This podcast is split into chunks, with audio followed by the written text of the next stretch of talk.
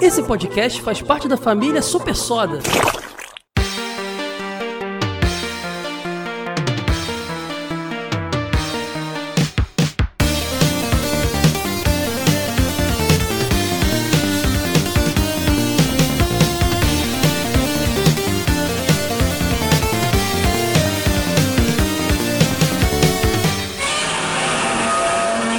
Dinotronic.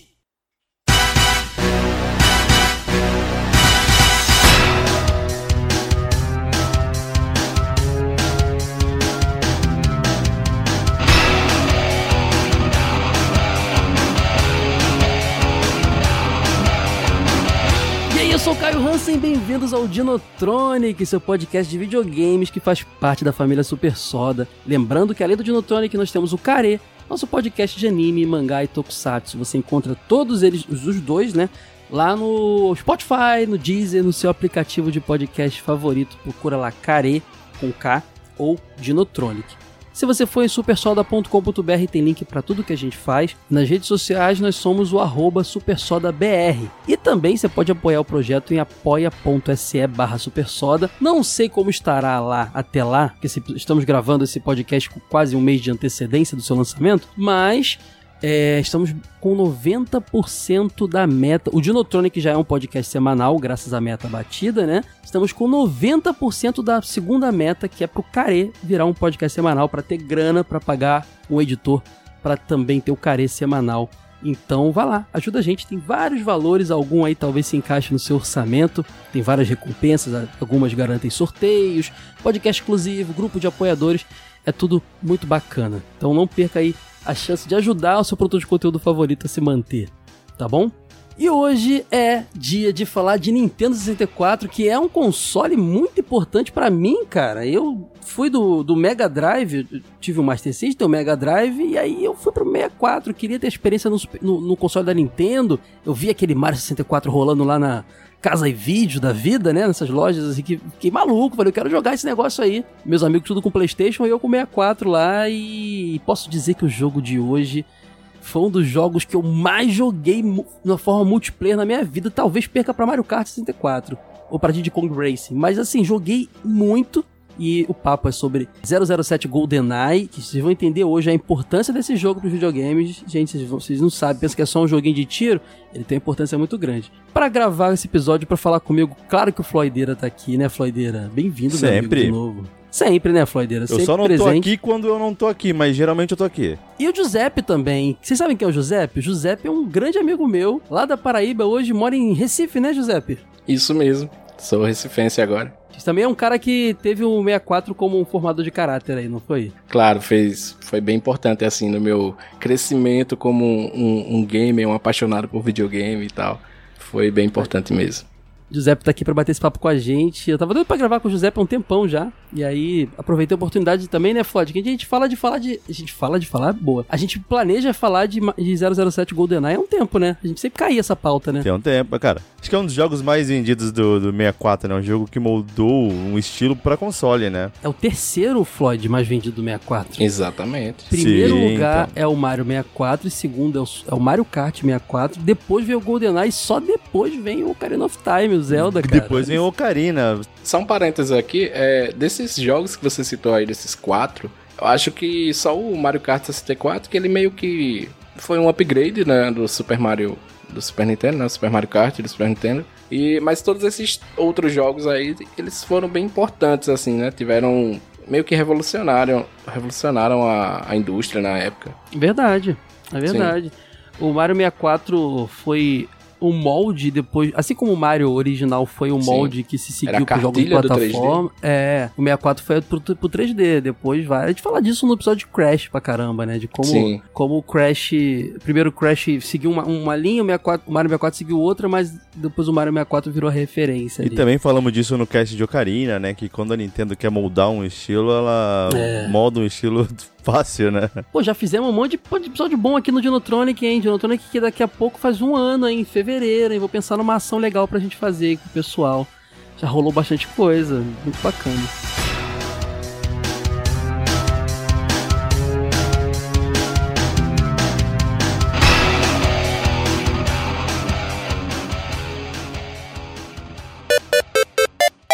Dinotronic!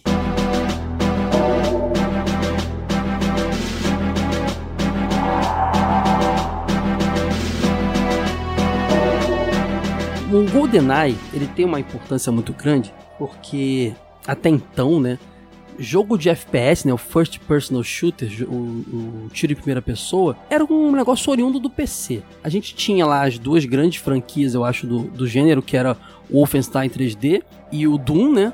E o que a gente tinha em console de mesa eram portes desses jogos, assim, e nem eram tão bons assim, geralmente, porque os consoles de mesa até então não tinham aquela mesma capacidade de um computador para rodar um jogo desse tipo. Acho que como destaque é o Doom do Super Nintendo ali, né, cara? O que que é o Doom? Ah, que você acha vermelho. Bom? Como destaque, não, um destaque assim até o 007, acho que o maior destaque de um Ah, FPS tá. nos consoles de né? mesa. É.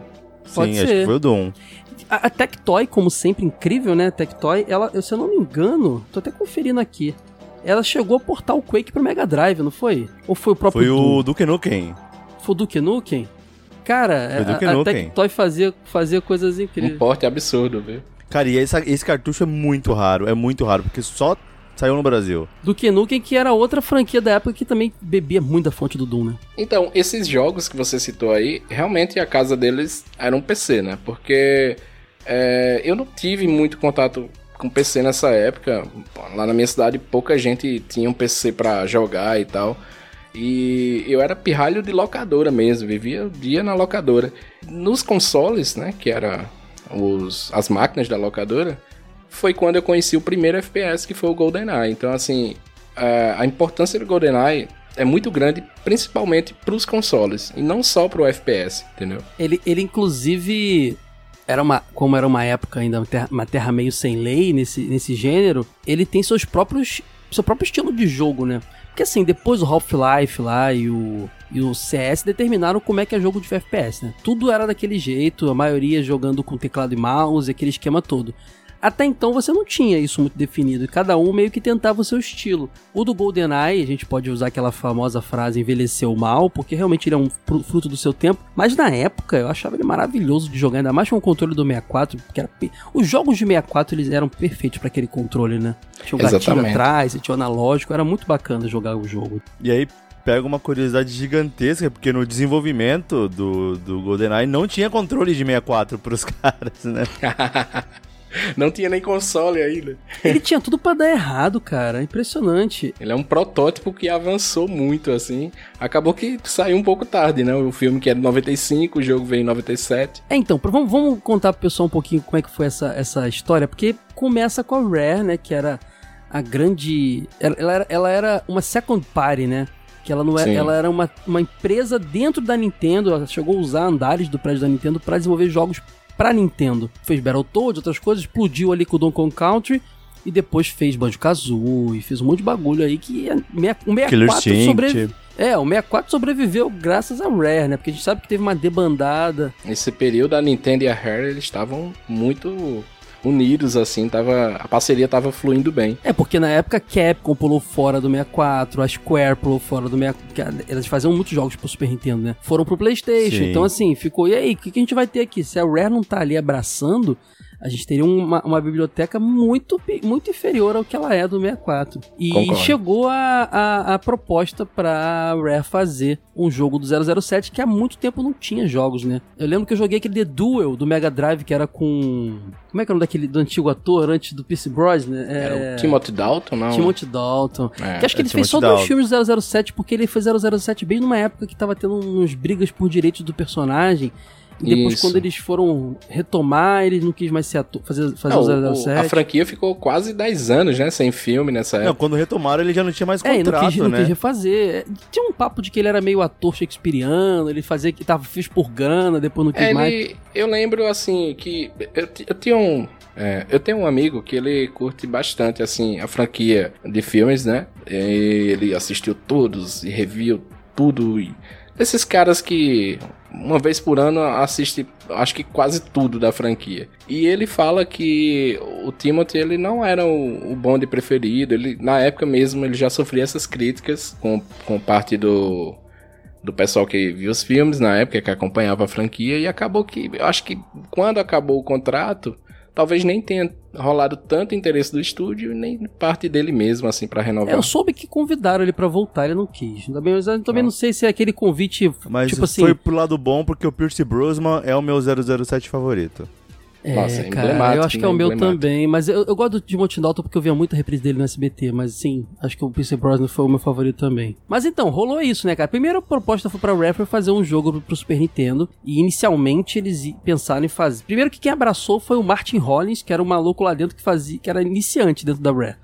Ele era um cara. Trabalhou ali no. no... Killer Instinct, ele trabalhou na, na, versão de Killer Instinct tipo arcade. Exato, mas aí ele não era também um produ... o diretor de, de jogo nenhum. Ele abraçou. É o cara que tava proposta. buscando nome ainda na indústria, né? É, e a Rare não tinha muito interesse, tava fazendo meio que tipo assim, ah, temos que fazer, a Nintendo pediu, né, são os patrões e tal. Sim. E aí ia ser um jogo de plataforma pro Super Nintendo, e ele propôs lá pra Rare, vamos fazer isso aí para esse próximo console que está sendo cogitado aí, que vai é, ter gráficos poligonais e tudo mais aqui, concorrente do PlayStation. A Red deve ter adorado a ideia, porque eles já não queriam fazer mesmo, né? E, e vale contar, cara, também que um grande fã dos filmes de, do James Bond era o senhor Hiroshi Yamauchi. Yamauchi. Diz as más línguas que foi o pedido dele, né? Pessoal. Sim. Isso faz, isso faz total sentido. Faz muito sentido porque, cara, é, e ainda mais a Hair topar, porque a Hair não ficou muito animada com a... É com a ideia. Fora o Martin Hollis e o Hiroshi Yamauchi, a galera não tava muito empolgada, mas... A Harry aceitou na livre e espontânea pressão. Sabe o que é isso? O Martin Hollis, ele queria mostrar serviço. Aí ele chegou e falou, esse é o pedido direto do, da cúpula do da Nintendo, esse é, esse é meu, deixa que eu pego. Vou fazer um negócio bacana. Sim. Vamos colocar que, por mais que não, é, não foi só um, um serviço, porque ele tem um... Esse jogo, você sente um amor muito grande pelo pelo personagem, sabe? Tem uma, muita essência do, dos filmes do 007 ali. Por mais que falar, poxa, o filme foi lançado, foi assim, foi meio que em conjunto até o desenvolvimento, mas tem muita essência de, de 007 de filmes antigos mesmo. Inclusive depois aparecem é, personagens antigos. Uhum. Então era um cara que assim, que, que, viu uma oportunidade e de uma coisa que ele gostava demais. Até nisso, cara, é, limaram a ideia de ser um 2D pro Super Nintendo e falaram, poxa, tem a nova plataforma Ultra 64 na época ainda, né? Não era nem Nintendo 64. Isso. É, e caiu na mão dele, cara. E tanto que para desenvolver, eles não tinham nenhum dev kit decente, assim. Eles não sabiam a especificação do 64, eles não tinham controle. Eles ganharam lá um... Um, um Silicon Graphic, kit né? lá da, era um computadorzinho que usava Silicon Graphics, que também seria usada pela. Já, já se sabia que é. seria usado pelo 64. Então eles pensaram, alguma coisa parecida deve ser. No fim, a gente vai, a gente vai dar um, tô dando um pulo aqui, eles descobrem que não era nada igual, tiveram que refazer o projeto no meio. Mas já tinha a parte Sim, conceitual. que diminuir um monte, né? Então, só um parênteses aí, é, pegando esse cenário aí, só para concluir essa parte do, do Hiroshi, é, faz total sentido que o jogo ganhou a luz do dia graças ao pedido dele. Porque assim, a gente vinha de uma época que não tinha mais filmes do 007. O último jogo que saiu do 007 para um console da Nintendo, se eu não me engano, foi o James Bond Jr., que. Que era de geral, desenho animado, é. Que era bem tosquinho, né? É, o pessoal não curtiu muito, não era a essência de James Bond ali. E acabou que esse pedido veio lá por 93, mais ou menos, que foi quando começou-se a falar sobre esse produção de um novo jogo de 007 para os consoles da Nintendo, né? E aí a Rare é, preferiu pegar esse, esse próximo passo aí já pra nova geração, né? E é, depois de sair do Super Nintendo e ir pra esse novo console, abortou-se a ideia de uma plataforma e foi pra ideia do Rail Shooter, né? Sim. Que é como se fosse um trem, você tá num trilho de trem, só tem que acertar os caras. Tipo Virtua Cop, House of the Dead, vocês estão ligados. Fliperama é cheio de máquina disso com as arminhas lá pra você jogar e Isso. Tal. Sim, inclusive, até uma das coisas que depois que que eles pegaram o controle do 64 na mão, eles queriam que, como essas máquinas de Rails, que você recarrega a arma apontando para fora da tela, para baixo, pro lado, eles queriam fazer uma forma de carregar o jogo, tipo, você tirando o Rumble Pack e colocando de volta. Mas não sei que... a Nintendo barrou na hora porque você ia quebrar controle até umas é, horas fazendo era um, isso, né? Era um, era um encaixezinho, gente, de plástico. Ficar tirando e botando para recarregar, com Nossa, certeza aquilo Você ia ali... quebrar aquela coisa Ia que... folgar aquele soquete lá onde encaixa. e você podia jogar sem Rumble Pack. Tudo bem que o cartucho já acompanhava, porque era um grande chamariz. Eu acho que era o Star Fox 007. Eles vinham já com o Rumble Pack, porque a graça do jogo era tremer o controle. Mas e se o cara não quisesse usar, entendeu? Como é que ele ia carregar? É a ideia Sim. de Chico, né? e aí foi até essa questão, tipo, eles estavam muito influenciados nessa questão de jogos Race, principalmente o Virtua Cop, né, cara? Porque era um jogo que bombava muito na época e aí... Nos arcades, mas... né? Pegaram muito. Os arcades, é, veio nessa questão do, do, do Virtual Cop mesmo, a questão de. Ah, o tiro pegar na perna e você é responsivo, o personagem se mexer como que tomou um tiro na perna. Sim. É, então, tipo, raro, também veio essa Sim. Então, geralmente a, a, queda, a morte era, era padrão, né? Não, engraçado, tem uma curiosidade aí que eu, eu achei engraçada que o Virtual Cop foi sucesso nos arcades e no Sega Saturn. E quando eles estavam com esse, esse, esse, computador ali da, que rodava Silicon Graphics para fazer o jogo, eles não sabiam como seria o controle desse novo console da Nintendo. Então eles usaram o controle do Sega Saturn. Há quem diga aí, eu vi uns vídeos falando que era aquele controle 3D do Sega Saturn com o analógico. Eu não sei se era esse, tá? Não achei essa informação. Mas usava... Então assim, melhor, os caras né? os caras estavam alinhados com o Sega Saturn ali, né? Se baseou no jogo de Saturn, no início, né? Usaram o controle de Saturn, acho que o Sega Saturn era o também era um dos primeiros a sair dessa geração também, né?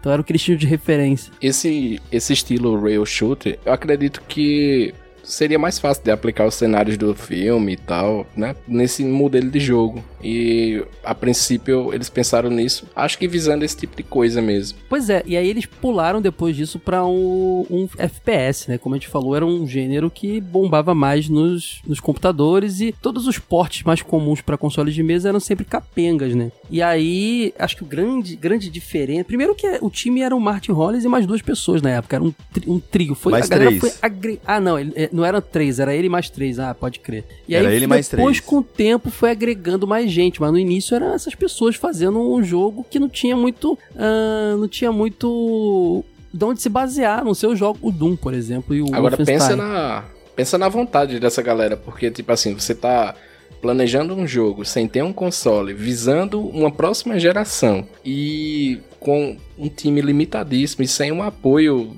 da, do seu estúdio, é, é, os caras realmente estavam na vontade de fazer acontecer mesmo o jogo. Eram três e chegou mais gente, mas assim, no fim do, do projeto tinha 11 pessoas na equipe, sabe? É porque tipo... o projeto rolou durante quase três anos, né? Porque Foi dois começou, anos, né? começou antes do GoldenEye, quando ele ia ser, já estavam conversando com o estúdio, o MGM ali, ia ser o próximo filme, então eles começaram a desenvolver, geralmente eles fazem isso pra lançar junto com o filme. Mas lançou Exato. muito depois, porque ele saiu meses antes do outro filme, que era o Tomorrow Never, Never Dies, né? O Amanhã Nunca Morre. Isso. Teve essa, essa. Pra mim, moleque, não entendi nada disso. Pra mim não fez diferença. Mas a galera mais, mais velha achou estranho. Saiu um jogo de um filme que já tinha três anos que tinha saído. E pouco depois saiu novo, assim, foi um pouco estranho, né? Eu acho que ele só deu muito certo porque ele não ficou fixo na história do filme. Jogo de filme, a gente sabe que é, geralmente é ruim, né? Ele amplia o escopo, ele coloca missões que não tem no filme, ele coloca personagens, como o Floyd falou, de outros 007 antigos. Então ele, ele é uma homenagem à, à, franquia como um todo, na minha opinião. É, eu, eu penso. A minha visão sobre isso é que foi um esquenta, né? Eu não acompanhava os filmes na época, mas assim, para quem tava sacando os filmes e vendo esses jogos, eu acredito que o GoldenEye, o game, ele serviu meio como esquenta pro próximo filme, que ainda ia ser lançado. Então é, foi meio que ser. revisitar ali aquele cenário antes de partir pro próximo. Até porque é, é uma continuação meio que direta, né? Tá lá o mesmo Bond. Fica uma curiosidade aqui. Chegou a ter o 007 Tomorrow Never Dies, né? Do outro jogo. Ele é da EA. Olha que curioso. Mas ele saiu pro PlayStation, por isso que também no, no pessoal. Sim, sim, saiu pra PlayStation. Ele, era o Gold, ele tentou ser o GoldenEye do PlayStation, mas não, não rolou, né? Mas também rolou depois o, o, do, o do World. O Mundo Não é o Bastante, eu não sei como é, é o título em inglês, que é o terceiro sim. filme do Pierce Brosnan, né? Esse se saiu pro 64, né? Também, né? Eu acho que se a Harley tivesse pego esse O Mundo Não é o Bastante, eu acho que seria um grande uma grande continuação, sabe? Aconteceu que teve o Perfect Dark, né? Depois, só que meio que era, um, era, um, era, algo novo, era, sabe? Não, não tinha lore do 007 envolvido. E talvez isso talvez tenha é, dificultado o alcance do jogo. É, porque esse The World Is Not Enough lá, que saiu também, em 64 também era da EA, né? Também não era da Rare. Sim, já tinha passado ali pra EA, que foi quem seguiu na, na, na, geração seguinte, né, lançando jogos do 007. E todo mundo, ele até melhorava em gráficos e tal, mas tudo, eu lembro de todo mundo falando que não era a mesma coisa, né? E o Perfect Dark foi o que você falou, né? Era o sensor espiritual, já era uma jogada do tipo, criamos uma engine muito boa, um motor gráfico muito bom aqui, mas podemos perder essa marca daqui a um tempo, vamos fazer a nossa? E aí fizeram o, o Perfect Dark, que também foi um fenômeno, cara. É, tirando essa questão do, do apego com o personagem, Perfect Dark é um jogo melhor, sabe? Tipo. Sim, é... total. Sim. Porque assim, o que, Evolução o que total. pega muito do, do, do 007 é o 007. O personagem vende bem o jogo e é um jogo Eu jogava bom. pelo jogo, Floyd. que- Eu jogava porque o jogo Sim, era bom, sim, não é era um- pelo personagem, não.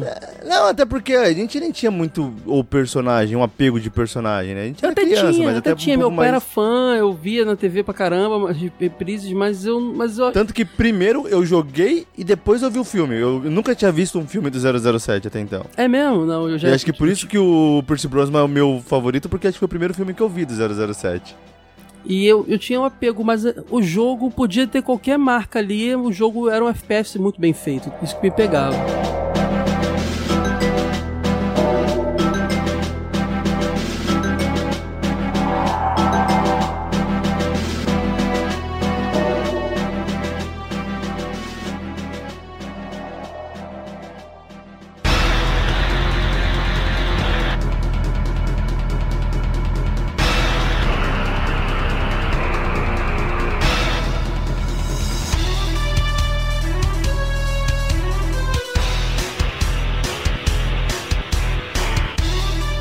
Perfect Dark até muda algumas coisas, né? Porque o o 007 GoldenEye, ele sofreu a censura da Nintendo lá de violência, né? Que era os padrões da Nintendo. Quem, quem imaginaria que teria, teria o Conker's Bad for Day depois no 64, né? Mas tudo bem. Tanto é que não tem muito. Não tem sangue, né? No, no, no jogo. Não tem, assim, tem umas não- faísquinhas. Parece, eles são Power Rangers, cara. Tu dá tiro, sai faísca. Cenográfico, né? Para... Teve a questão que eles tiveram que desenvolver o jogo no escuro, né? O Perfect Dark eles já sabiam aonde eles tinham. É, tem Pra isso. você ter ideia, o cartucho do, do 007 tem 96 megas. É, o projeto em si, completo, tinha mais de 300. Eles tiveram que, tirando coisa ali, é, capar quase um terço do projeto, teoricamente, né? Sim. Não que assim, não tiraram conteúdo nem nada, mas eles tiveram que, ah, qualidade gráfica, alguma coisa ali, ali, eles tiveram que tirar e ainda conseguiram colocar um multiplayer no final. Mas o Perfect Dark, ele chegou a manter o, o- o- as viol- a violência, as coisas, eles conseguiram no, ganhar, no, ganhar no... Provamos... Porque, porque assim, a, a Nintendo, no final do projeto ali, tava tão atrasada que ela te- cortou a verba. A Rare terminou com a grana deles. Tem isso também, né? Sim. Vale mencionar.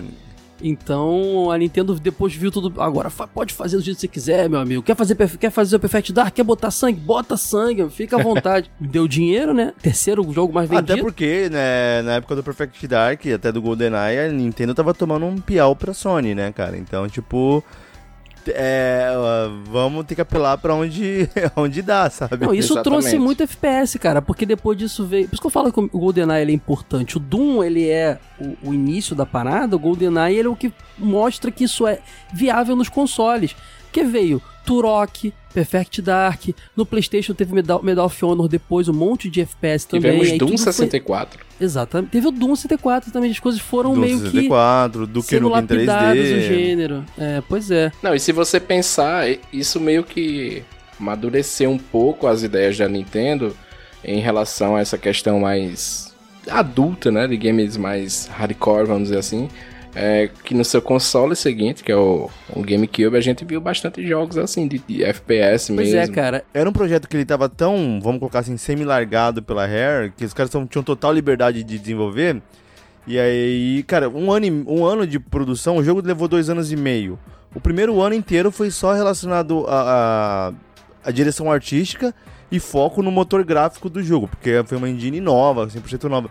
E a direção artística, cara, com a MGM produzindo o filme, os desenvolvedores tinham total liberdade de ir nos estúdios, fotografar o que for, andar ali pra ter noção do que, de que ambiente construir dentro do jogo o mais próximo possível do ambiente do filme, cara. Então teve todo, pelo menos assim, se a Rare não apoiou tanto assim o desenvolvimento, a MGM deu uma carta branca, inclusive para eles modificarem um pouco da história relacionado ao filme, né? Tipo, É. o jogo ele não é 100% igual Tem ao filme, mas próprios, tem uma, é. uma liberdadezinha. Tem uma coisa que me chama a atenção, é que por mais que a gente tenha dentro do jogo áreas né, que não, não tinha no filme, não eram apresentadas no filme e tal, mas as áreas que tá, que tá no filme e tá no jogo, elas são muito fiéis, assim, você vê é, as coisas muito próximas. E eu acho que isso é, foi adicionado já com a experiência do filme pronto. Como o jogo saiu só em 97, eu acredito que esses retoques finais, onde ele fica muito parecido com o filme, foi por conta desse atraso, entendeu? Ah, sim, porque eles tiveram que refazer muita coisa quando o 64 finalmente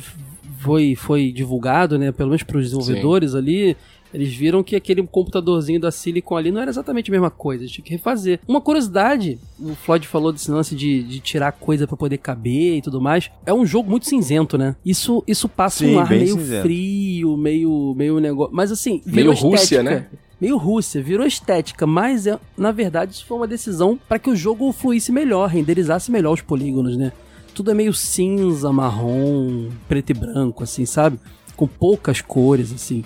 É, virou estético, né? Mas é, foi uma decisão necessária para poder fazer o negócio funfar direito. Inclusive, se você jogar hoje a versão que tá no Switch online, ela já.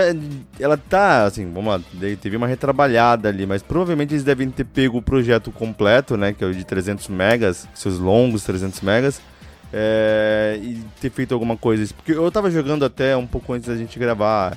Cara, eu falava, ele tá muito colorido, assim, eu não lembrava dessas coisas, não sei se a TV Eu tava também falando com o ajuda. José Pinhoff que tem uma versão, porque quando a Rare foi comprada pela Microsoft, chegaram a trabalhar numa versão que não pôde ser lançada porque eles não tinham o direito do- da marca, né? Que aí chamam de X- XBLA, né, o, o, o José? Isso que são aqueles jogos que eram lançados na live na época, né? É, eles só eram lançados digitalmente. Então, acabou que um tempo atrás aí, esse jogo era uma, uma lenda urbana, assim, o pessoal Ele tem um esquema falava, ninguém acreditava Kidd. nisso. É, aí, aí, de repente, vazou aí na internet um tempo atrás. E quem tem seu Xbox 360 é, desbloqueado, né, modificado, eles conseguem Consegue rodar, né? reproduzir esses jogos ou até mesmo pelo emulador no PC. E assim, cabe pela curiosidade. Tem um, eu cheguei a jogar e é bem legal porque eles atualizaram os controles para o padrão do que a gente utiliza hoje em dia, né? Que é o analógico da esquerda para andar e o da direita para visão. né? É, é. Ficou bem legal mesmo. Tem um botãozinho tipo o esquema do Alex Kidd mesmo. Você aperta é, o LB e ele troca de, de, Do estilo, remaster né? pro Ele visual mostra clássico, né? original para o visual remaster. E é bem bonito, assim, é legal revisitar o jogo pela essa perspectiva e tal. E é uma pena que, infelizmente, a versão que saiu esse ano para o Game Pass e para o Nintendo Switch online, infelizmente não foi essa versão remasterizada, né? Foi a Ela é versão injogável, original, gente, é muito meio que no upscale ali. É, é muito difícil jogar o jogo hoje em dia mesmo, isso é verdade. Ele- é, até pelo lance dos controles, né? velho. Você falou, a gente era só um analógico, né? Tinha os botões C ali que dá- você mexia na câmera, mas é muito diferente do que a gente tem hoje com. Inclusive, mas ele tem uma curiosidade. Eu só descobri isso depois, tá? Porque não sei porque na época eu não fuxiquei. Mas se você ia lá no menu, você tinha vários modos de controle, igual o jogo de futebol, que você muda os botões ali e tal. Sim, Tinha um modo sim. que você jogava com dois controles, cara. Com controle de 64 em cada mão. E você podia usar dois analógicos. Que doideira isso, né? Eu não me lembro de, de usar esse modo. Mas eu vi lá vídeos e roda mesmo. Eu acho que era difícil alguém ter dois controles funcionais do Nintendo 64 naquela época. quando, quando eu tinha o meu, meu 64, é, eu lembro que aí, tipo, tinha mais dois amigos, um primo e um amigo que tinha. Então, é, às vezes a gente até fazia o empresta o controle, porque eu vou jogar. Ou se reúne a gente pra jogar. Então, os controles eram pra você jogar Eu multiplayer. joguei muito mais esse jogo no multiplayer, Floyd. Cara, eu nunca terminei a história dele. Não sabe a história? É o filme, cara. Vê o filme. Mentira, tem coisa diferente, mas. E essa decisão do multiplayer, você acha que falou no início, é interessante porque foi uma coisa implementada nos meses finais, né? Porque falaram pro, pro Martin lá, tipo assim, olha, cara, é, FPS bomba nos computadores em rede, os caras cabiam, cabeiam lá os, os computadores e jogam em, em multiplayer. Pra você estender a vida útil do jogo, era bom ter. E no finalzinho, meio que sem falar pra ninguém, eles implementaram aquele multiplayer lá que dividia a tela em quatro, lembra? Gente jogava, eu jogava numa de 14 polegadas, cara. Chegou o Steve Ellis, do nada, cara. Ele foi contratado, pegou o código fonte ali e falou: o que, que eu consigo fazer aqui multiplayer? Cara, ele implementou coisa que não tem no jogo mesmo, tipo, ah, armas que não estavam ali no jogo. O multiplayer É, pra quatro O multiplayer pessoas. tem uma questão ali de, de, de queda de, de frames, né? Mas eu na época nem percebi Sim, não, isso, cara. aqui é o, a limitação total do console, né, cara? Mas ele Olha, eu vou te sugou ali falar, o que dava. Floyd. Esse multiplayer é um dos grandes responsáveis pra esse jogo ter sido o que foi de sucesso, cara. Cara, eu acho que ele é o maior responsável. Não é, não, porque tem outra. Por exemplo, vou te falar uma outra coisa. não, cara. FPS porque, era cara, tiroteio eu- eu maluco matando. Não, mas calma aí, ó. Tiro... FPS era tiroteio no, no- lá no caso do. Do. Do. Do Wolfenstein nazista e no caso do Doom ET. Aqui, aqui não, cara. Aqui era um jogo de stealth, cara. Eu joguei isso antes de Metal Gear Solid. Era um jogo que você. Se você chegasse no meio do, do, da fase lá, tinha as missões que ficavam no seu relógio para fazer, que era legal demais o relógio dele, do 007. Se você chegasse com uma metralhadora atirando em todo mundo, você morria rapidamente. A graça era você ir com a tua pistolinha com silenciador no cantinho, pum, na cabeça do cara. Aí, opa, é, isso é legal mesmo. Legal isso que é, um tiro no demais. boné do cara e tirava o boné e o cara não se tocava, né? é, verdade. Não tinha FPS assim desse lance meio stealth ainda na época, cara. E isso era muito maneiro, você sentia um agente secreto mesmo, sabe? Mas eu não tô falando que o jogo é ruim, o jogo é muito bom, cara, mas acho que o multiplayer é, não, não foi, é como o, eu disse, o cara. não foi o único responsável, mas ele foi um, um, dos, um dos principais, isso é um fato. Ó, oh, só para acrescentar é, sobre essa questão do multiplayer, é, eu acho que, de fato, é uma coisa que fez o jogo ser famoso, talvez tenha sido a questão do multiplayer mesmo. É, pela questão das vendas. Eu conheci o game assim, eu cheguei na locadora lá em 97. E locadora, lá perto da minha casa. E era, e era, era joguinho de locadora, pode crer, Era muito cara. legal, porque os moleques juntavam a grana, entendeu? Cada um juntava um, um trocado aqui e jogava a tarde inteira, entendeu? Coisa que não conseguiria fazer se fosse cada um em seu console, entendeu? Sim, cara. E tinha a grande vantagem do 64 já ser um, um console de quatro jogadores também, né? Ele já era um console que te permitia o multiplayer nativo, não precisava comprar aqueles acessórios. Exatamente. Então, todos os jogos aproveitaram muito disso, né? Mesmo naquela TV de 14, vendo a, a tela dividida em quatro, pequenininho, mas era muito bom, cara. Sim. O game no multiplayer ele tem essa queda de frame, o desempenho realmente é diferente. É, e tem algumas coisas que você vê que não foram finalizadas. Eu lembro que tinha uma questão de você abaixar com o personagem e andar, não tem animação dele andando. Então, se você abaixar e passar na frente de, de, um colega que tá jogando com você, você, você vê tá só o, pé, o, personagem né? se arrastando assim. Tá Não, eu digo mais, você, escolher, você podia escolher vários personagens do jogo e até desbloquear novos, né? Pô, o Odd Job, pô, o Odd Job ele era baixinho, pô, então, tipo assim, você era difícil acertar ele. Todo mundo queria jogar com o Odd Job, era uma briga Mas a na mão, locadora. A, a, animação da mão era sempre a mão do 007, do, do, é. do PC Board, né? Então assim, você podia estar com a mulher ou uma pessoa de luva, mas quando você via a mão com a arma, era a mão do PC Board, assim, então... É, tinha essas paradas. A gente só não mencionou uma coisa antes que eu esqueça, tá? A gente falou de várias remasters ali não oficiais, isso aqui. Também teve um GoldenEye 007 que saiu no Wii, que não é um remaster nem um remake, é um jogo. É um remake, é. Pode-se dizer é que um... sim. Mas é um jogo é um remake, também. né? Mas assim, é, eu acho que a palavra remake ficou muito grande para esse jogo. Acabou o pessoal esperando muita semelhança com o clássico e não encontrou ali, apesar de ser um ótimo game. É, apesar de ser do GoldenEye, ele é com o Daniel Craig, que ele só tinha o direito do, das imagens, era, era, era o 007 do momento, né? É. Mas saiu pro Wii, então tem essa versão também aí. E do... eles adaptaram, assim, tipo, outros atores para os outros personagens também. Então, é, a Natália, ela é interpretada por uma atriz da época que fez o 007, daqueles, daqueles filmes ah, daquela época, 2010 ali. Os personagens do GoldenEye que a gente tá mencionando aqui, o clássico, eles tinham na medida do possível, que era um polígono bem feioso ainda, a cara do Pierce Brosnan, dos atores do filme. Os soldadinhos rasos eram a cara do, da equipe da, da Rare envolvida. então, assim, o cara russo, não sei o que lá, podia ser o, o, o designer do jogo, sabe? Eles usavam Isso me lembra Max Payne. É, exatamente. Um ponto que eu acho que eu falei até um pouco por cima aqui, mas é interessante, cara, é que a IA desse jogo ela foi bem trabalhada dos inimigos. Né, muito, né, cara? cara? muito. Então, é, tem a questão é, do ponto deles ativarem alarmes é, para atrair a galera. É, eles se fingiam de mortos, cara. Tinha IA que. Ah, e acho uma parte bem legal do jogo também que a questão de você. É um jogo de stealth, querendo ou não, né? O 007 quase Total. nunca chega atirando igual um doido. Então, é, as, os inimigos escutavam barulhos próximos. Então, tipo, e vinha todo ah, mundo, você tá é. ali escondido e dá, dá um tiro, os caras vão, opa, tem barulho ali. E querendo ou não, na época isso era uma novidade absurda, né? Porque geralmente os inimigos eram todos scriptados e tudo mais. Aqui tem é, uma IA bem o ETzão vinha correndo na tua cara, te jogava em cima de você. Ah, é isso. vem, vem que vem que é. vem. Então era, era nesse Exatamente. nível. E aqui você já tem, tipo, cuidado. É um jogo de FPS que geralmente você sai, atira no, no primeiro que você vê. É, mas vamos, vamos entender que você vai jogar melhor, vai ser é, mais fácil, entre aspas, né? Você ir com calma e em stealth, né? E inclusive, até é outro ponto que é, era interessante a forma que você, no meio da história, você escolhe a dificuldade da tela. Poxa, a primeira tela, vamos colocar que eu lembro que no Easy você só tinha que chegar até o ponto final e pular do. Ah, as missões diminuíam ou aumentavam, né? Sim. É, então assim, tipo, aí no, no, no médio você tinha que fazer tal coisa, desativar tal alarme, quebrar as câmeras. É, Isso era e muito legal tem mesmo. uma renca de missão.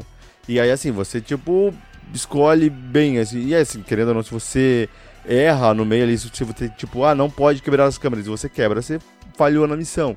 Então você escolhe o nível de dificuldade e aí o nível, teoricamente, a IA é a mesma, porque é, teoricamente ela é bem feita e ela é bem difícil. Se você quer É, enfrentar a todo mundo, resistência é, é, é maior, né, dos complicadinho. inimigos. a resistência é maior, mas é, é muito guia também no que você precisa fazer pra passar de tela. Pois é, cara, isso pra mim era uma coisa muito legal também. Você não era aquele FPS que você tem que só andar e matar o máximo de caras possível. Você podia até matar menos caras. Você tinha que fazer missões, desativar um computador, explodir uma Isso. base. s- Essas coisas assim que eram muito maneiras, cara. Isso Que era é o meio ruim porque 007, era- cara, é o CERN. Mas era meio 007, ruim porque o né? jogo era em inglês e eu era criança. isso era um problema. Sim, tem isso. Mas depois você vai pegando o jeito, você vai entendendo. O GoldenEye saiu em 97. E um grande game dessa época de FPS foi o Medal of Honor, que saiu em 99 pro PS1. E comparando as duas, eu continuo com a GoldenEye de 97, que, pô, muito, muito boa. Eu lembro que ah, os inimigos ele vinha em sua direção e ele tinha abordagem, abordagens diferentes, entendeu? Então, às vezes ele se ajoelhava, às vezes ele vinha andando, caminhando, às vezes ele se esquivava. Então, tinha muitos movimentos dentro do jogo, entendeu? Eu acho isso primor pra época.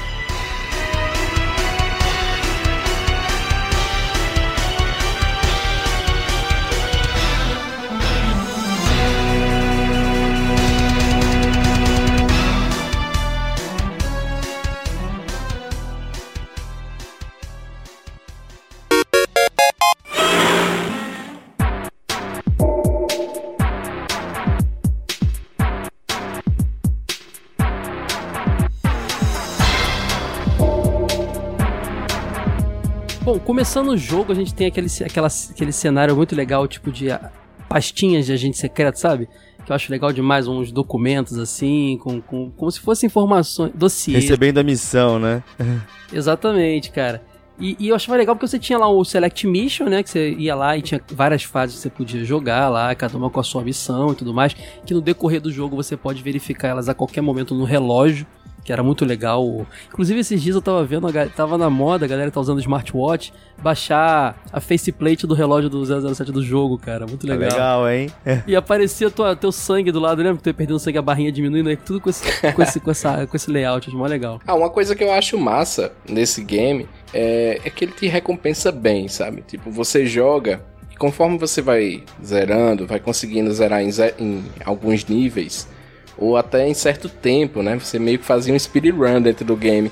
E você terminasse as fases em tempo X, você desbloqueava alguma coisa, tipo um personagem para o multiplayer, ou até mesmo um cheat para você utilizar no- na gameplay, como os personagens cabeçudos lá que tem. Eu acho que eram 33 Sim. personagens disponíveis no multiplayer conforme você ia liberando, cara. Isso é é demais. gente pra e caramba. poderia ter sido mais, viu? Porque tinha um plano inicial de colocar os quatro bondes anteriores É, os atores, né? como personagens selecionáveis no multiplayer que acabou não rolando, né? Eles iam entrar também naquela tela de seleção lá, quando você tem a foto do Pierce Brosnan no save. Cada save ia ser um deles, mas aí eles Nossa, não tinham direito muito pelos atores. Mas se você mexe nos dados do jogo, você consegue achar as fotinhas dos outros lá ainda, tá disponível lá. Ficou guardado lá dentro. Mas você falou uma coisa interessante, cara, porque tem o Select Mission que eu falei, né? Você vai escolher cada fase vai, vai pegando as missões dela e vai se concluindo e abrindo, liberando novas fases. O, o básico, jogo é isso. Tem o modo multiplayer, né? E no modo, modo multiplayer você escolhe. é, é, você pode jogar não só com o, o James Bond, mas também com os outros personagens ali, a Natália, os outros personagens e até Sim. soldados rasos e esses outros que você abre. Você pode abrir, por exemplo, aquele Jaws, que é aquele personagem antigão dos 007 antigos, Sim. que tinha o dente de metal. Do foguete da morte, O né? escaramanga do, do, É do Brasil. Golden Gun. Qual é aquele cara que tinha o, o ficava fazendo carinho num gato também? Tinha esse, esse vilão também tava disponível. Tinha vários lá que você podia ir liberando, né? Então o jogo O Jaws tinha que tem uma referência com o Brasil, né? Ele cortou o cabo do bondinho com os dentes no É, filme que ele se verdade. passa no Brasil. muito bom. Cara, o multiplayer, ele tem vários modos e era muito legal isso, porque você podia formar times e tinha modo normal, tinha um modo de capturar bandeira, isso era tudo Ó, muito os novo modos pra são, época. pra, pra o pessoal entender, tem o normal, que é é, mata-mata, né? O pessoal vai se matar Isso. normal. É o Battle Royale que- da época, com quatro pessoas. É, lem- exatamente. Lembrando que você nasce num canto do, daquele, daquele stage que você escolhe, geralmente os stages mesmo as fases normal, normais do jogo, e fica a tela dividida em quatro. Era legal que você ficava olhando pra onde o teu amigo tá. Calma aí, acho que eu sei onde ele tá. Eu- Aí tomava um tiro do outro na tua tela. assim. Tinha aquele You Only Live Twice, que é você tem duas vidas, então você tem, pode morrer duas vezes no jogo. Tinha aquele é, The Living Daylight Flag Tag, que era tipo um jogo de pique-bandeira. Aqui no Rio era pique-bandeira, pique-bandeirinha em outros lugares. Você tinha que pegar a bandeira no outra área e trazer pra tua área sem morrer, né? E tinha meu favorito, que era o The Man with the Golden Gun, que é baseado no, no filme do 007, né? Que a Golden Gun era uma arma que ficava escondida no meio da fase. Você, quem chegasse primeiro nela tava feito. Que Nossa, era, um- era muito essa bom arma matava era com um tiro só. hit kill. É, era uma pistolinha que matava com um tiro, era, era meu favorito. Né, Ah, eu lembro que eu, a- quem não tava com a Golden Gun podia conseguir é, os coletes pra tentar se proteger e tudo. E até você derrotar o cara que tava com a Golden Gun, não existe, Era quase só um jogo de corrida. Golden Gun. Era, era um jogo Você de pode corrida. pegar a arma, né? Você tinha que roubar teoricamente, a é. arma dele.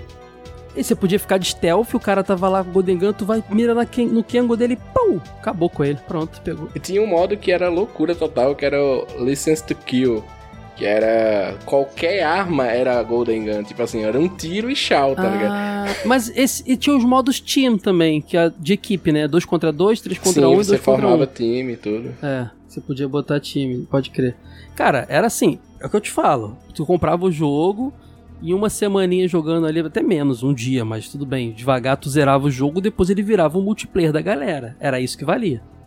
E aí você tinha que juntar com a galera que tinha o. que tinha controle, que tinha 64. Você tem o 64? Opa, vamos jogar comigo ali. Eu fiz muitos amigos assim, cara. Eu conheço o fulano que tem o 64, então vamos chamar ele. E aí é um controle a mais pra jogar, cara. Então, cara, deixa eu te dizer, é, lá nessa locadora que eu conheci esse game, que eu frequentava quando era moleque e tal, eu lembro que tinha um, um pessoal que era tão fiel ao, ao GoldenEye que eles não tinham um console, mas eles compraram o controle pra jogar, era, era quase um rolê competitivo, assim. Então eles levavam o controle de casa pra jogar lá no console pra ter um controle bom, já que os controles da locadora rolavam Essa galera que de- já tem controle profissional aí pra jogar em jogo de luta, desse cara quase desse nível, né? Não, bizarro, porque os caras eram tão competitivos que eles tinham esse cuidado de dizer, não, eu levo meu próprio controle porque esses alocadores aqui já estão gastos e tal. Até porque o controle do 64 era uma esponja, né, cara? Você, quebrar o analógico dele muito fácil, né? Nossa, velho, eu tive o Nintendo 64 em, um- em um momento aí, logo depois disso eu consegui trocar no meu Super Nintendo e eu sofri muito com aquele analógico que ele corroía e, e ficava Quando ruim. ele começou a cair pro lado, já era, fica força, horrível já era. E só pra fechar, essa, essa locadora tem uma relação tão próxima com essa locadora que o dono dessa locadora, muitos anos depois, a gente virou amigo, assim. Hoje ele é meu amigo pessoal, o Marquinho. E ele, a locadora dele era espetacular, assim, porque, tipo, a- enquanto as outras locadoras tinham lá seus Super Nintendo e Playstation, enfim, a dele tinha, sei lá, um 3DO, tinha o Sega Saturn, entendeu? Tinha o Sega CD, tinha o Playstation, o Nintendo 64, Super Nintendo, e ele trazia diversa, uma gama de jogos, assim, gigantesca. E acabou que ele trouxe o GoldenEye, que foi sucesso absoluto lá na, na locadora, que fez história, né, em Esperança. Pode crer, cara. Não, era jogo de locadora total, assim. É, foi o segundo momento, ele era. Aí nesse momento era o Win Eleven e, e isso aí rolando nos locadores. Mario Kart. Sim. Pode crer. Exato. Cara, tinha um terceiro. O jogo é tão simples que ele tinha só mais um terceiro modo, que era o Cheat Options, como o Giuseppe falou. Você ia liberando. Você considerava mais rápido, fazendo algumas ações, você ia liberando personagens e cheat, e cheat códigos, né? Você podia Isso. usar também Game Shark pra poder liberar isso. E nesse cheat mode você tinha alguns. alguns. Como é que eu vou dizer? Alguns. Alguns modos de jogo diferentes, né? Tinha o Invincible, onde você era invencível. O Infinite Ammo, que era. Você tava, tinha colete infinito, né?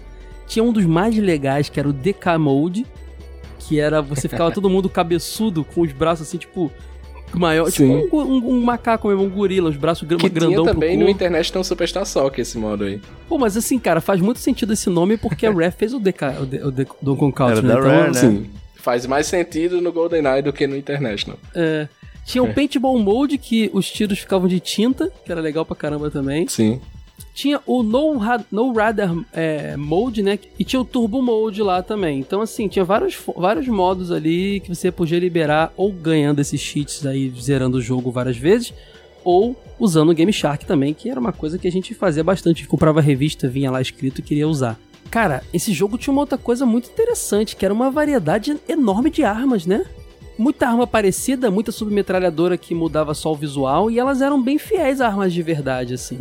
Isso era legal pra caramba. Então tinha Sim, arma elas russa. eram versões, né, de armas que existiam. Então, assim, eles colocaram um- meio que um apelido ali dentro Ah, elas da, não da eram, não lore do, de, do de arma, elas 007. não eram exatamente, elas eram parecidas, é isso? Com... É, elas eram versões ali que meio que foram criadas pro jogo, mas meio que referenciando assim armas que existiam. E o que eu curtia nessas armas é, não era nem tanto a estética delas, mas o som, velho. Eu achava isso o máximo, porque você ah, pegava. tinham muitos, muitos sons variados, né, Pra não ser repetitivo, isso é verdade. E Isso, a gente tinha o Rocket Launch, tinha o Laser, tinha a, a primeira, que é a PP7, né? Que era aquela pistola. Ah, tinha a básica. K-47, Essa é a que essa clássica sim. dele, né? Isso, que tem a PP7 já com o silenciador. Tinha a DD4, que ela era muito barulhenta, que era uma arma meio quadradinha assim, meio branquinha. E tinha um detalhe que o Floyd falou que, que era interessante, que é isso, né? Se você tá numa, nu- numa área da fase e você atira é, é, com uma arma barulhenta, você aciona. é, o- o- o- as IAs entendem que você tá ali e vão vir. Mas se você espera um tempo e fica sem atirar, elas meio que. O, co- o contador delas apaga, como se elas esquecessem que você atirou. Então, a gente não sabia disso na época, mas um grande macete era: atirou, teve que usar a metralhadora, se esconde atrás de algum lugar e espera. Porque os, os carinhas vão se dissipar, entendeu? Tinha essa parada também. Mas eu me desesperava. Aí eu ia pro tiroteio, me desesperava e me ferrava. Tinha uma coisa que eu achava legal em relação às armas também, era a questão de que, por exemplo, você segurava uma, uma metralhadora lá aleatória numa fase e em certo momento você matava um inimigo que ele, ele tinha duas metralhadoras, um em cada mão. E a partir do momento que você matava ele e pegava a arma dele, meio que você, sei lá, desbloqueava, entre aspas, essa habilidade de utilizar duas metralhadoras, entendeu? E aí era loucura, né? Era hora de soltar o chumbo. Cara, e de fase, assim, é- é- tem bastante fase, cara. É um jogo até grandinho. É, mas assim, acho que a que mais me marca é a primeira fase, cara. Que é aquela Biomore Dam lá, que é tipo uma represa, né? Sim. E é legal que no filme ela é bem curtinha, né? Só aparece o final dela no filme, mas no jogo nós.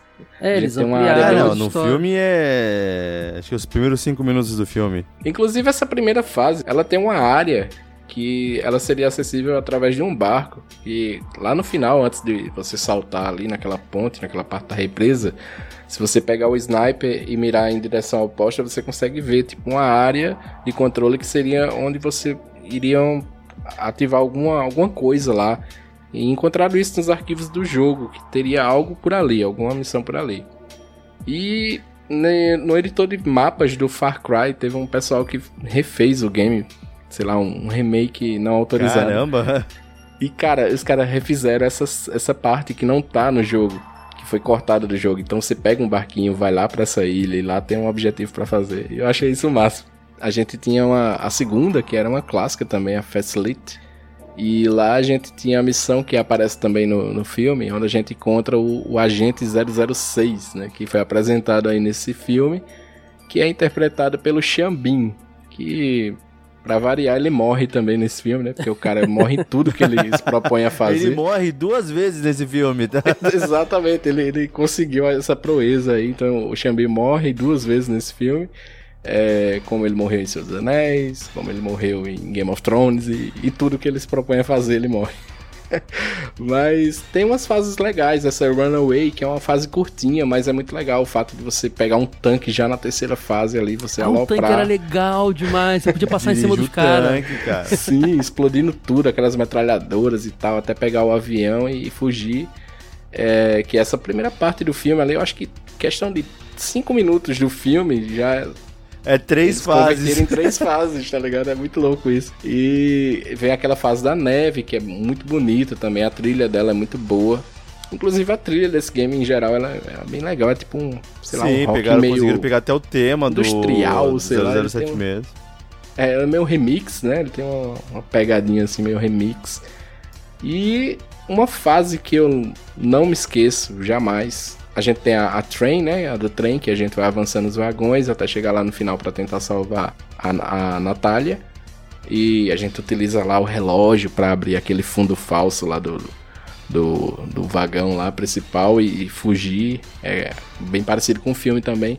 Mas a pior de todas, na minha opinião, é essa fase chamada Control. Tem uma, uma parte lá dessa fase que você tem que ficar protegendo a Natália enquanto ela, sei lá, ela modifica, ela vai hackear lá o computador, alguma coisa do sistema. E começa a aparecer muito soldado, muito soldado, e você fica tentando proteger ela de um lado e do outro, de um lado e do outro. E, cara, é, uma, é um teste de, de paciência essa fase. Você morre muito até pegar o jeito. E é um game que você apanha muito pra jogabilidade. Acaba, a dificuldade é muito atrelada à jogabilidade. E é, essa, é, é, realmente tem um, umas lembranças bem pesadas em relação a Control. Mas quando você passa, realmente, para mim é o final do jogo. Você passou da Control, aí você meio que. Você zerou o jogo. O resto ali é só pós-crédito. E tinha um negócio que você falou agora, tá falando dessa fase, eu comecei a lembrar que também chamou muita atenção dos pessoa, das pessoas, assim como a IA do jogo, inteligência artificial, que era o lance de você poder interagir com tudo no jogo, né? Você podia explodir um armário de tiro, mesmo Nossa. que isso não fosse interferir nada isso na história. Isso era muito bom, velho. Isso Mas, era muito assim, bom. o jogo é todo interativo. Se você desse Destruir aqueles caixotes, aqueles tonéis é, que, que... pelo simples porque assim, que o mundo real seria assim, eles tentaram fazer Sim. da forma mais real possível. Você pode dar um tiro na tela de um computador que não ia mudar nada na história, ela A explode. fumacinha subindo quando você tirava coisa eletrônica, cara, que legal. Principalmente quando você pensa que não tinha isso na época, né? Era isso que fazia a gente olhar para esse jogo e falar, parece de verdade, mesmo que o boneco fosse aquela coisa quadrada, horrorosa. mas a gente achava aquilo incrível, porque era. Pô, qual jogo que você interagia com o cenário a não ser no Street Fighter que você tinha que. Uma, uma coisa ou outra ali que você jogava o cara e quebrava, assim, no, o Final Fight que você quebrava o, o, a lixeira pra pegar frango. Fora isso, não tinha muita coisa até Sim. então, né? Era muito estático, né, as coisas. Era muito legal, cara. Isso era também um detalhe muito interessante.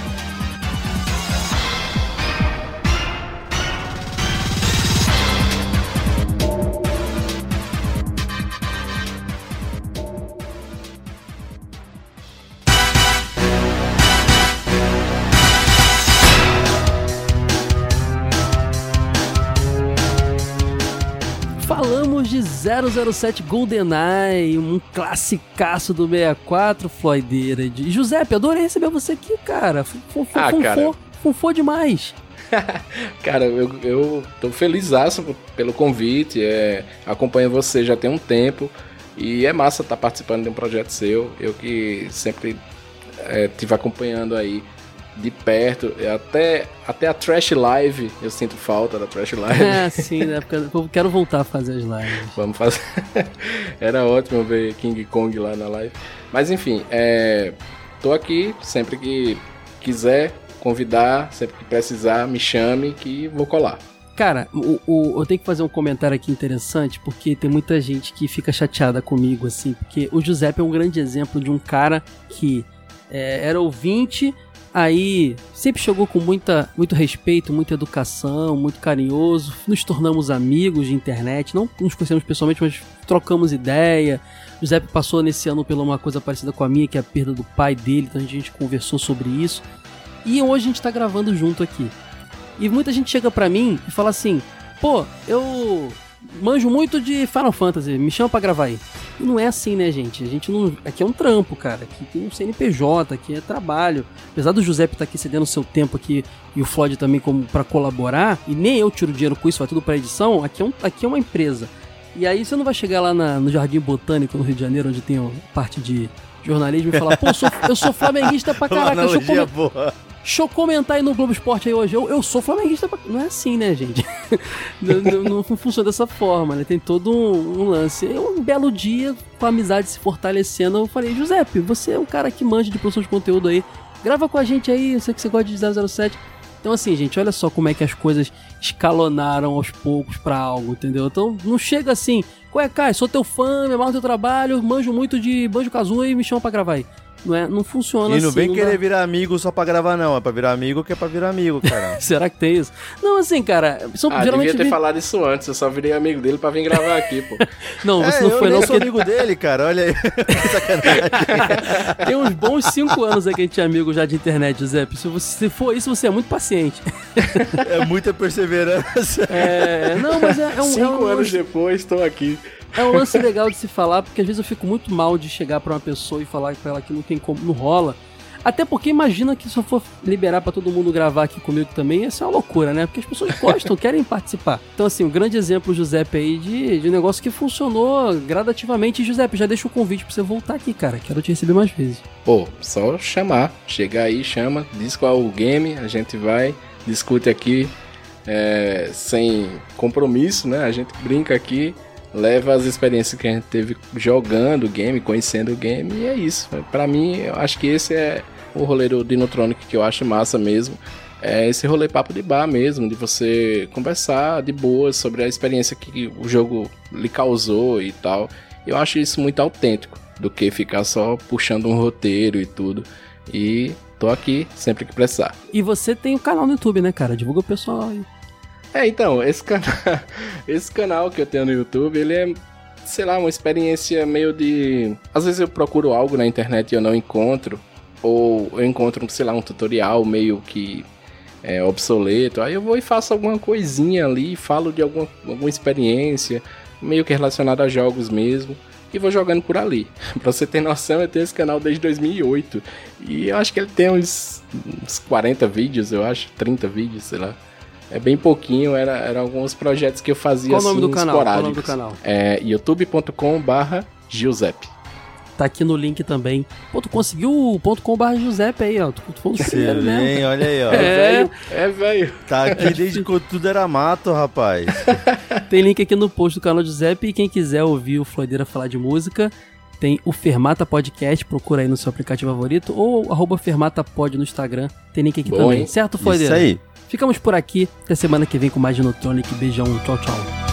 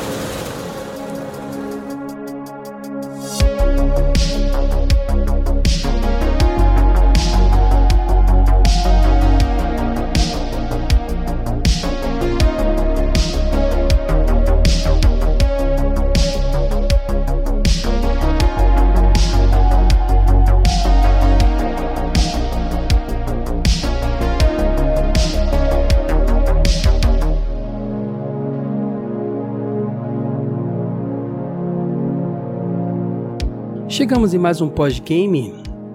Agora nós vamos trocar uma ideia e ler os feedbacks do nosso episódio número 30 sobre Breath of Fire.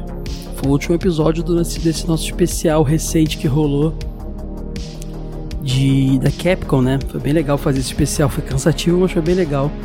Já estamos planejando algumas coisas legais. Mês que vem, em fevereiro, é aniversário do Dinotronic e do Care.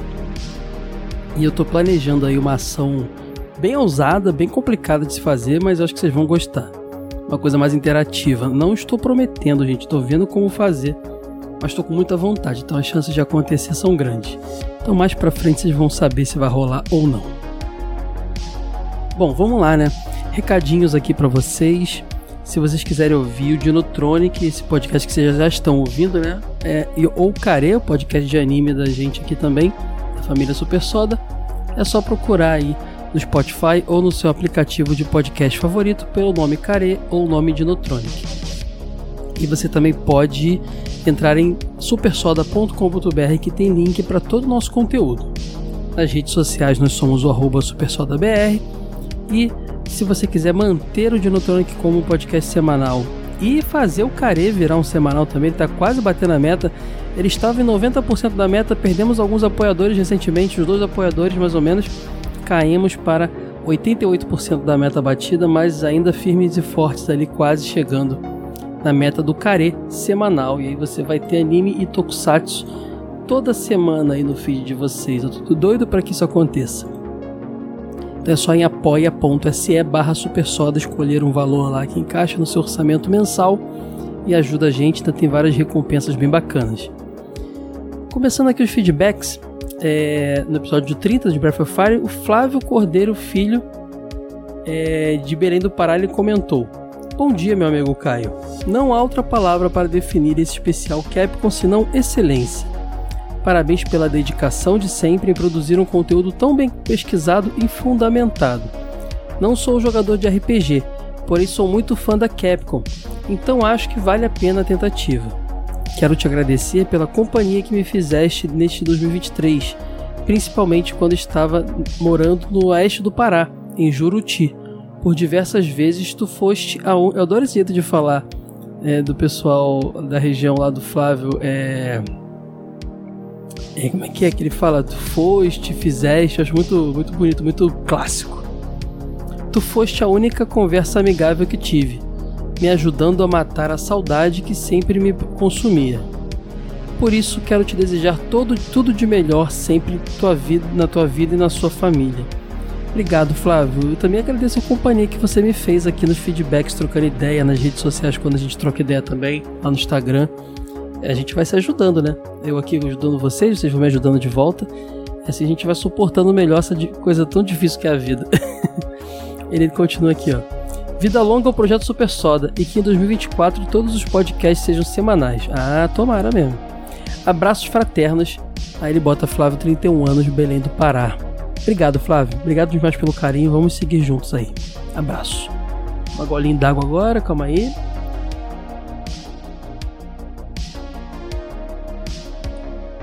Água é a bebida mais gostosa do universo, né? Como é que pode assim? Água consegue ser mais gostoso que meu querido café. E, recentemente eu tô bem menos bebedor de bebidas alcoólicas, eu tô numa vibe menos álcool. Hum. Delícia, só não consigo abrir mão direito, infelizmente, da minha coquinha zero. Mas aos poucos a gente chega lá. Vamos lá. Agora o Marcos Pereira comentou, grande Marquinhos. Fala Caião, fala Floideira, bom? Bom é tipo gira mineira, né? Bom. Marquinhos aqui na área. E poxa, que cast gostosinho sobre Breath of Fire. Baforada de fogo seria a tradução? É, so, sopro de fogo, bafo de bafo acho que não. Que breath pode ser isso, mas pode ser também sopro, né? Algo assim. É, bom, eu imagino que seja isso. Bem, o Breath of Fire 1 eu não cheguei a jogar, mas irei após esse cast, porque estou me dedicando aos clássicos, e me dedicando mesmo, tanto que tenho save que tenho que continuar no Breath of Fire 4 do PS1, que é maravilhoso. Eu acho os gráficos deles para o PS1 diferente demais.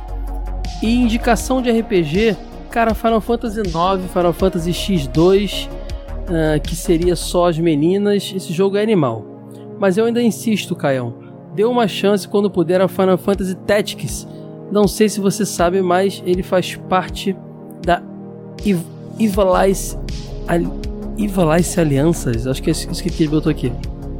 Ou seja, três jogos que passam no reino de Ivalice. Eles são Final Fantasy Tactics, Final Fantasy XII e Vagrant Story, cada um em um tempo, passado e futuro.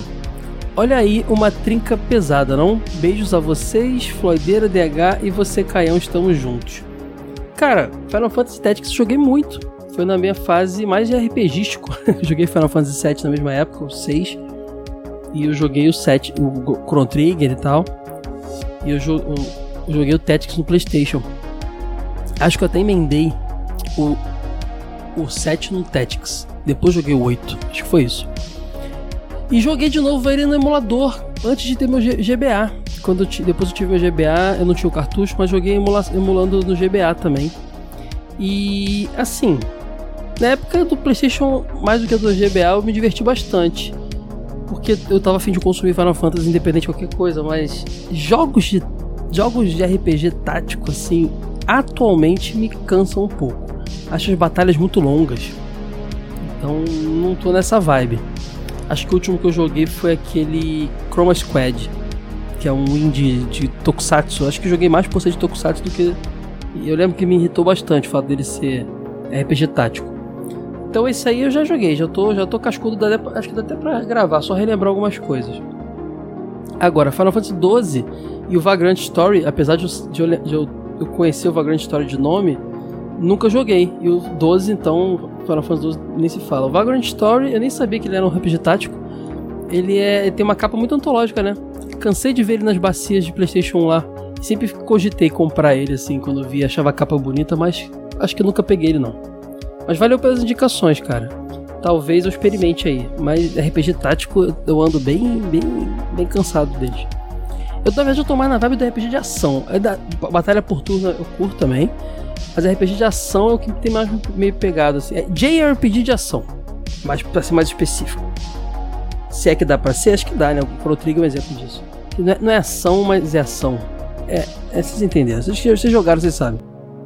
Mas é isso, Marquinhos. Obrigado pelo, pelo carinho, pelos feedbacks e abração. A gente continua se trocando ideia lá no grupo do Telegram dos apoiadores. Rafael Ribeiro comentou: Considero o Breath of Fire 3 o melhor da série. Uma pena que essa IP tenha sido enterrada depois daquele pavoroso jogo GAT de celular. Uh, cara, realmente eu acho estranho eles pegarem uma franquia tão legal e fazerem. Foi o, 6, não foi? Que eles fizeram isso? Fazerem um jogo continuação, né? Dentro da cronologicamente. Se fosse um Breath of Fire Mobile, Breath of Fire Adventure, sei lá. Mas eles fizeram seis, numeraram o negócio. Um jogo que ficou perdido. Emular celular, coisa mais difícil tem. Porque são vários sistemas diferentes tudo mais. Tem época do Java, tem época do sei lá o que. Então, realmente, decisão estranha, né? Ah, mais aguinha. Eu concordo com você, Rafa. É uma pena. Eu ainda quero me aprofundar em Breath of Fire e jogar os de Playstation, que eu sei que são, assim como o Marquinhos falou lá, são bem bons. Uh, então já vou, já vou com os olhos aí no, no Breath of Fire 3 aí que se elogiou. Porque as artes de capa do Breath of Fire 3 eu acho linda. As artes, as artes conceituais. Então. As artworks. Então imagino que o jogo realmente seja bem bacana. Valeu, Rafa. Agora vamos pro próximo aqui. Maurício Borges. Esse jogo é uma novidade para mim. Nunca fui um grande fã dos RPGs e Breath of Fire uh, não foi um jogo popular entre o pessoal da locadora que eu frequentava, e nem entre meus amigos. Os RPGs, engraçado, mas eu também lembro de ouvir mais sobre Breath of Fire no PlayStation. não sei se o seu caso é esse, mas na fase PlayStation. Os de Super Nintendo eu fui conhecer depois. Acho que eu sabia de nome, mas fui jogar mesmo depois. Os RPGs que gostávamos eram sempre os mais populares, como Zelda, Final Fantasy, Phantasy Star ou Chrono Trigger. Inclusive, dessa lista aí, só fizemos Eldin até agora. Final Fantasy tá só esperando aí o Camargo se recuperar para gravar com a gente. Chrono Trigger eu tenho que me preparar melhor porque tem, tem que tem que estar tá arrumadinho para falar desse jogo, né?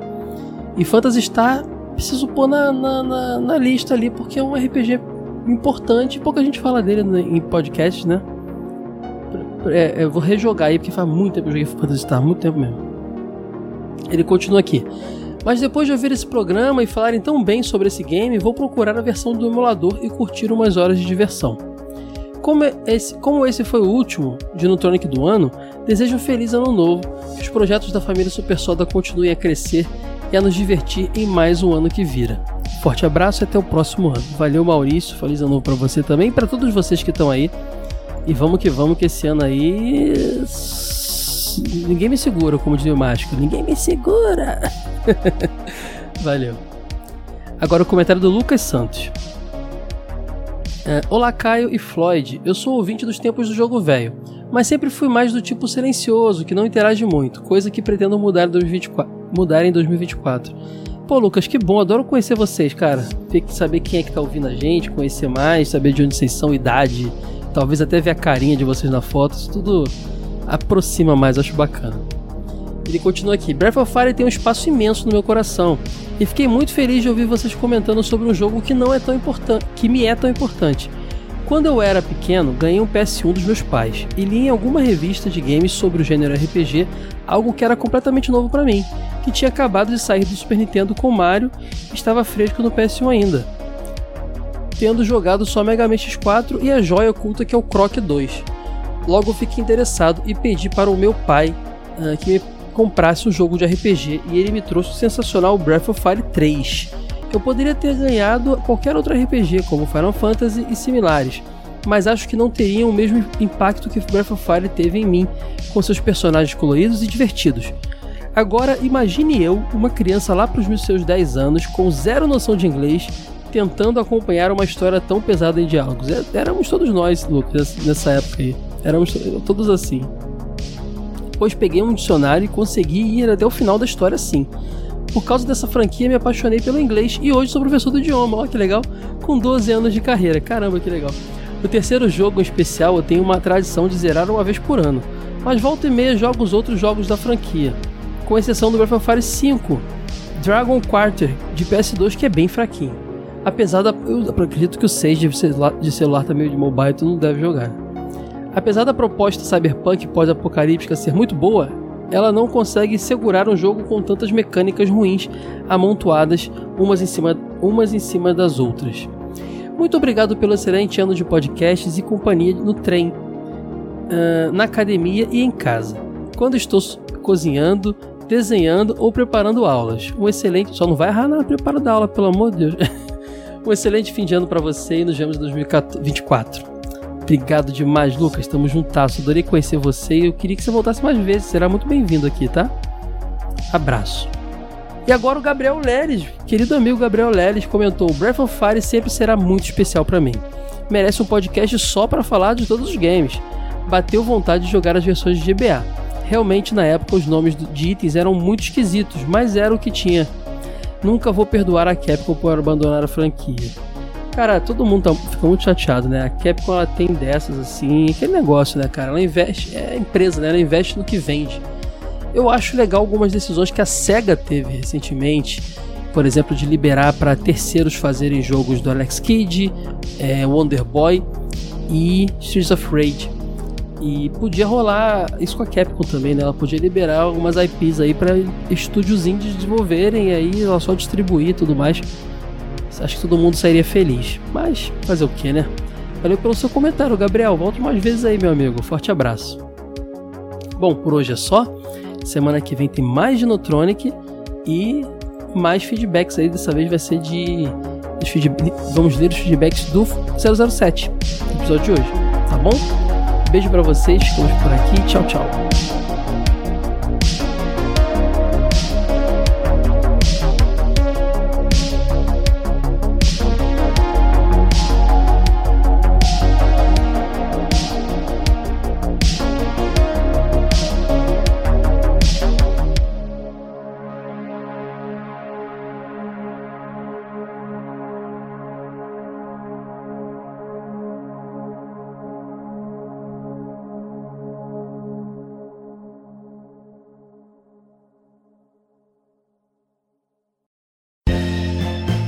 Esse episódio foi editado por Caio Hansen.